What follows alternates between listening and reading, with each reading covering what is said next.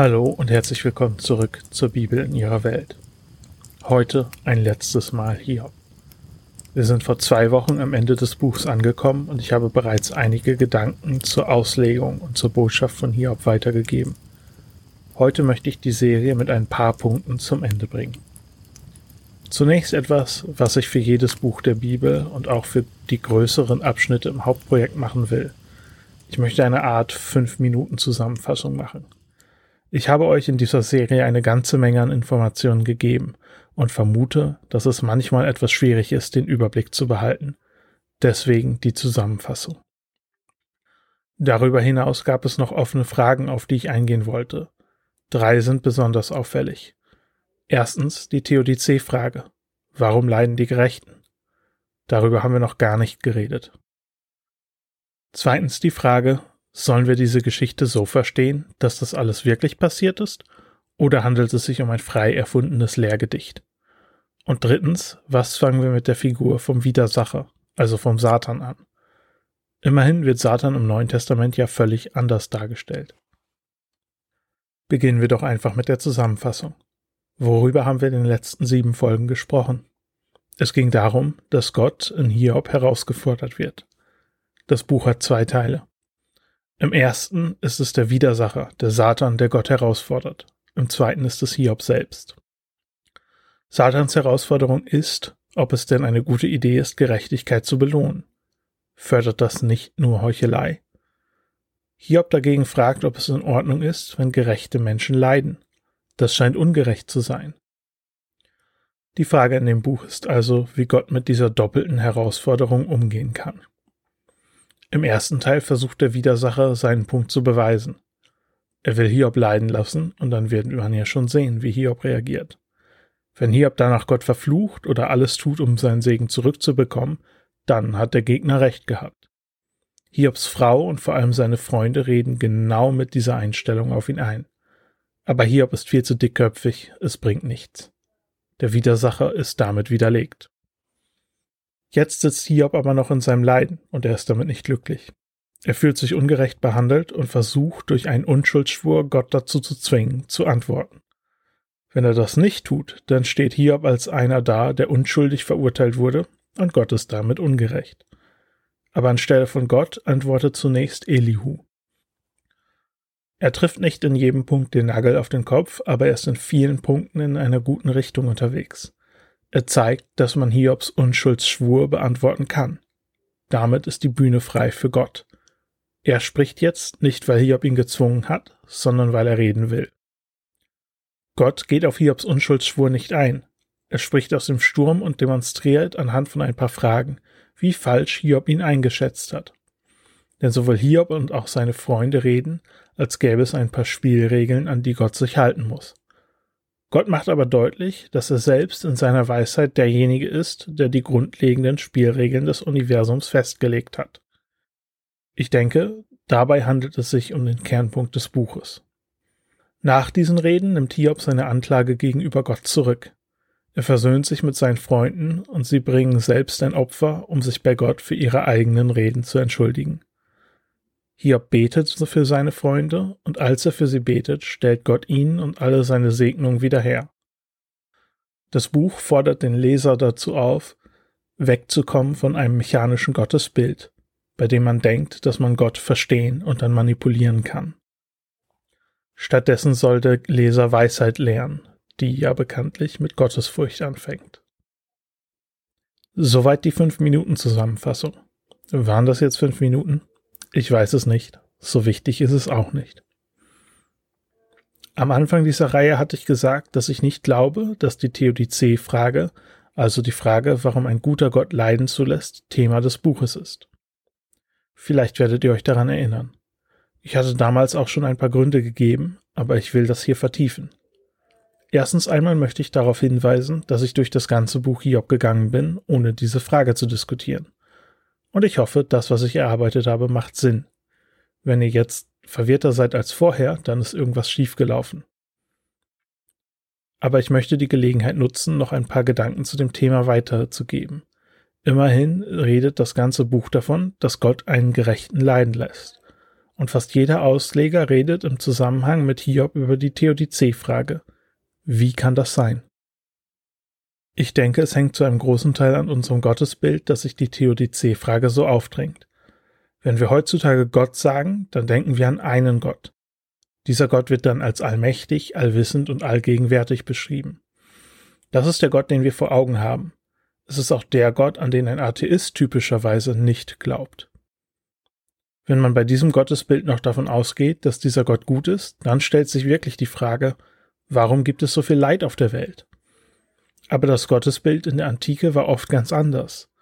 Sie haben scheinbar ein Bild von einem viel begrenzteren Gott gehabt oder viel begrenzteren Göttern. Ich habe ja darüber schon in der Folge über Enuma Elish gesprochen. Aber wenn mein Gottesbild kleiner wird, dann wird auch die Theodizee-Frage kleiner. Immerhin lässt sich leicht erklären, warum es so viel Leiden auf der Welt gibt, wenn mein Gott relativ schwach ist. Dann kann er halt auch nichts daran ändern. Je größer und mächtiger meine Vorstellung von Gott ist, desto mehr Biss hat die Theodizee-Frage. Und dieses Bild von einem starken Gott versucht das Buch Hiob ja erst zu vermitteln. Hiob legt sozusagen die Grundlage, auf der man die Theodizee-Frage sinnvoll stellen kann. Diese Frage wäre deswegen ein ausgezeichnetes Thema für einen zweiten Teil von Hiob. Aber den haben wir nicht. Es wäre ja auch wirklich zu viel verlangt, wenn man Hiob jetzt nochmal so leiden lassen müsste. Vielleicht hätte dann einer der Freunde herhalten müssen. Damit möchte ich auch zur zweiten Frage kommen. Wie ist das Buch Hiob eigentlich gemeint? Sollen wir es so verstehen, dass das alles auch wirklich passiert ist? Ich denke, diese Frage ist besonders wichtig und befürchte, dass sie einigen Hörern und Hörerinnen unter den Nägeln brennt. Immerhin bin ich zu dem Schluss gekommen, dass Gott so weise und gut ist, dass man ihm deswegen vertrauen kann. Vermutlich beißt sich das ein wenig mit einem Bild von Gott, der sich auf Wetten mit Satan einlässt und ein solches Leid und den Tod von Unschuldigen zulässt, nur damit wir von diesem Experiment lesen können. Deswegen jetzt diese Frage. Ist Hiob nur ein Lehrgedicht oder soll das alles auch wirklich so passiert sein? Ich würde die Antwortmöglichkeiten erstmal in drei Kategorien aufteilen. Erstens, alles ist ganz genauso passiert, wie es dasteht. Zweitens, alles ist frei erfunden. Und drittens, wir haben es hier mit einem Weisheitstext zu tun, der einen Kern hat, der in Geschichten und Legenden zu Hause ist, die es vorher schon gab. Dann könnte es einen historischen Kern geben, aber das Ganze ist mit künstlerischer Freiheit ausgestaltet. Vielleicht vergleichbar mit einem Film, der auf einer wahren Geschichte basiert. Da nehmen sich die Filmemacher ja auch oft gewisse künstlerische Freiheiten. Wenn wir jetzt über diese Option nachdenken wollen, dann komme ich zu dem Ergebnis, dass Option 1 die unwahrscheinlichste ist. Ich denke nicht, dass alles genauso passiert ist. Das liegt allein schon daran, dass die Reden hochpoetisch sind. Man müsste sich also vorstellen, dass der schwerkranke, leidende Hiob sich erstmal hingesetzt hat und diese hochkomplizierten Texte gedichtet hat. Vielleicht musste Hiob deswegen ja sieben Tage schweigen. Es würde das Buch aber epischer machen, zu denken, dass es tatsächlich passiert ist.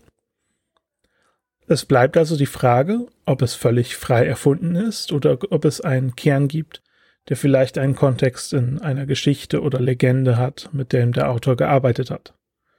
Diese Frage ist kompliziert. Wenn man auf die Geschichte staut, dann entsteht nämlich der Eindruck, dass sie sehr alt ist. Die Lebenswelt, die das Buch beschreibt, passt am ehesten in die Zeit von Abraham, Isaak und Jakob. Auch einige Details wirken sehr alt und es gibt manche Informationen, die man später nur sehr schwer wieder herausfinden konnte. Wir müssen ja bedenken, dass es kein Wikipedia gab damals. Und auch zu den wenigen Bibliotheken, die es gab, hatte längst nicht jeder Zutritt. Aber wenn man sich den Text von Hiob und seine Theologie anschaut, dann kriegt man den Eindruck, dass das Buch eher jung ist. Es sieht so aus, dass Hiob viele Bücher aus dem Alten Testament zitiert. Er dreht dabei oft die Bedeutung der Zitate auf den Kopf. Ein Beispiel. In den Psalmen wird gefragt, Herr, was ist der Mensch, dass du an ihn denkst? Der Psalmist wundert sich darüber und findet es genial, dass Gott dem Menschen Aufmerksamkeit schenkt, obwohl wir doch so klein sind. Hiob stellt dieselbe Frage. Was ist der Mensch, dass du an ihn denkst? Aber er will, dass Gott ihn in Ruhe lässt. Er meint, dass wir Menschen so klein und harmlos sind, dass Gott uns doch eigentlich nicht beobachten und richten müsste. Diese Art von Verdrehung passiert öfters. Man könnte natürlich vermuten, dass nicht Hiob derjenige ist, der zitiert, sondern dass Hiob zitiert wird. Aber die Art der Zitate und dass es so viele sind, lässt mich denken, dass es Hiob ist, der die anderen Bücher zitiert. Zu diesen Überlegungen kommen noch zwei weitere Beobachtungen. Erstens wird der Name Hiob im Propheten Hesekiel erwähnt. Spätestens als das geschrieben wurde, muss die Geschichte also bekannt gewesen sein. Die zweite Überlegung ist, dass das Buch selbst nicht interessiert an einer geschichtlichen Einordnung ist. Es hat selbst kein Interesse, uns mitzuteilen, wann und wo genau das passiert sein soll. Auch Details zur Religion dieser Leute, wie die Art der Opfer, sind schön rausgeschrieben worden. Ich denke, das liegt ein wenig in der Natur von Weisheitstexten. Sie wollen halt eine zeitlose Botschaft vermitteln. Nimmt man jetzt all diese Überlegungen zusammen, dann vermute ich, dass das Buch Hiob auf einer Art Geschichte oder Legende beruht, die vorher schon längere Zeit weitergegeben wurde. Die Zitate machen für mich ein frühes Datum schwierig. Die historischen Punkte, die es gibt, lassen mich denken, dass das Buch nicht einfach später frei erfunden wurde. Vielleicht wurde diese Geschichte schriftlich, vielleicht auch nur mündlich weitergegeben. Sie könnte also einen historischen Kern haben. Wir können nicht sagen, wie dieser historische Kern aussieht. Ein guter, reicher Mensch, dem großes Leid zustößt? Das scheint mir das Minimum zu sein. Hatte er vielleicht am Ende irgendwer eine Begegnung oder Erkenntnis über Gott? Gut möglich. Wurde er am Ende aus seinen Leiden gerettet? Kann gut sein. Gab es ein Streitgespräch? Wer weiß. Ich denke, dass es deswegen am besten ist, über Hiob wie ein Film oder ein Theaterstück nachzudenken, das auf einer Legende oder Geschichte beruht, die damals im Umlauf war. Das bedeutet dann aber auch, dass da einiges an künstlerischer Freiheit mit drin steckt. In der Bibel wäre das Buch Hiob dann am ehesten mit den Gleichnissen von Jesus zu vergleichen. Eine Geschichte, die zum Nachdenken anregen soll und die versucht, einen Punkt deutlich zu machen. Man kann daraus lernen, auch wenn es nicht haargenau so passiert ist. Das passt auch zu dem, was ich ganz am Anfang gesagt hatte. In Hiob ist alles extrem. Er ist extrem gerecht, extrem reich und dann leidet er extrem. Das zwingt den Leser zum Nachdenken. Das bringt mich zu unserer letzten Frage. Was fangen wir mit dem Satan an? Vielleicht ist euch aufgefallen, dass ich selten einfach nur Satan gesagt habe. Meistens habe ich ihn den Widersacher oder Gegner genannt. Und das hat seinen Grund. Satan ist kein Name. Das Wort ist ein hebräisches Verb, das hier mit dem Artikel auftaucht und so viel wie Widersacher oder Ankläger meint. Und wenn es kein Name ist, dann müssen wir die Frage stellen, ist hier derselbe Charakter gemeint, der auch im Neuen Testament genannt wird? Ich denke nicht unbedingt. Ich habe hier zwei Perspektiven für euch. Die eine wäre, dass es nicht die gleiche Figur wie im Neuen Testament ist. Das Wort Satan wird hier mit einem Artikel wiedersehen. Er ist der Widersacher eine Art Titel. Einige Ausleger haben spekuliert, dass es sich dabei vielleicht um eine Art offizielle Position handelt, der er vor Gott hätte. Auf diese Art und Weise wird Gott herausgefordert und kann sich als ein würdiger Gott erweisen, als ein weiser und gerechter Gott. Immerhin macht ein König, der keine Kritik zulässt, oft ein schlechtes Bild. Das würde auch erklären, warum der Satan Zugang zum Thron Gottes bekommt. Die andere Perspektive ist, dass es sich tatsächlich um dieselbe Person handelt, dass sich aber das Verständnis davon, wer er ist, im Laufe der Bibel weiterentwickelt. Ähnlich passiert es ja auch mit dem Gottesbild. Es wird nicht im Laufe der Bibel verändert, aber immer mehr vertieft, ergänzt und erweitert. Mit Satan passiert das auch. Die Idee, dass Satan die Schlange aus dem Garten ist, begegnet uns zum Beispiel ja auch erst im Neuen Testament. Es ist natürlich nur meine Vorstellung, aber ich kann mir nicht helfen. Für mich klingt der Widersacher so, als hätte er Freude daran, Hiobs Leben zu versauen. Diese Perspektive würde das schön erklären. Welche dieser Perspektiven richtig ist, weiß ich nicht. Ich würde hier gerne nochmal wiederholen, was ich in der ersten Folge gesagt hatte. Ich würde ihm nicht allzu viel Aufmerksamkeit schenken. Er spielt eine Rolle im Buch. Er gibt dem Leser die Frage mit auf den Weg, die ihn durch den ersten Teil des Buchs begleiten soll. und er spricht die erste Herausforderung an Gott aus. Er dient dazu, den Stein ins Rollen zu bringen, aber danach wird er nicht wieder erwähnt. Er ist nicht zentral für dieses Buch. Hiob will keine Theologie vom Satan entwickeln, und ich würde davon abraten, es hier zu versuchen. Ich hoffe, damit sind die wichtigsten Fragen geklärt, denn hier endet die Serie zum Buch Hiob. Es fühlt sich schon an wie ein erster Meilenstein. Ich möchte mich bedanken für das Interesse, mit dem ihr diesen Podcast verfolgt. Die Arbeit daran macht mir Spaß, aber ich würde mir schon etwas dämlich vorkommen, wenn es sich niemand anhören würde.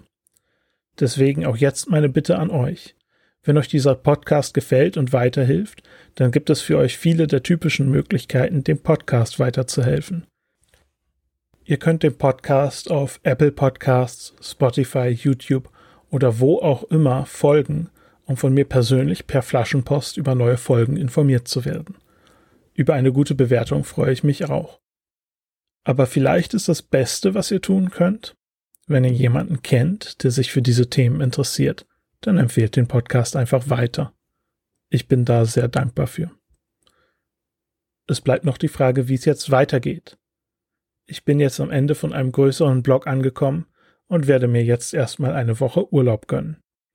Die nächste Folge kommt also nicht wie gewohnt in zwei Wochen, sondern in drei. Da werde ich dann noch mit einer oder zwei Geschichten aus der Umwelt der Bibel einsteigen. Bei der einen handelt es sich um Atrahasis, einem mesopotamischen Flutepos, der also von einer Flut erzählt, ähnlich wie Noah. Diese Geschichte ist vielleicht von allen altvorderorientalischen Texten, die wir haben, am nächsten mit dem Text der Bibel verwandt. Es gibt also viele Ähnlichkeiten. Deswegen werden wir uns nicht nur die Story ansehen, sondern uns auch fragen, was wir mit den Ähnlichkeiten anfangen sollen. Danach werde ich mit dem Schöpfungsbericht der Bibel anfangen und loslegen, die große Geschichte der Bibel als Ganzes durchzugehen, mit maximalem Größenwahn.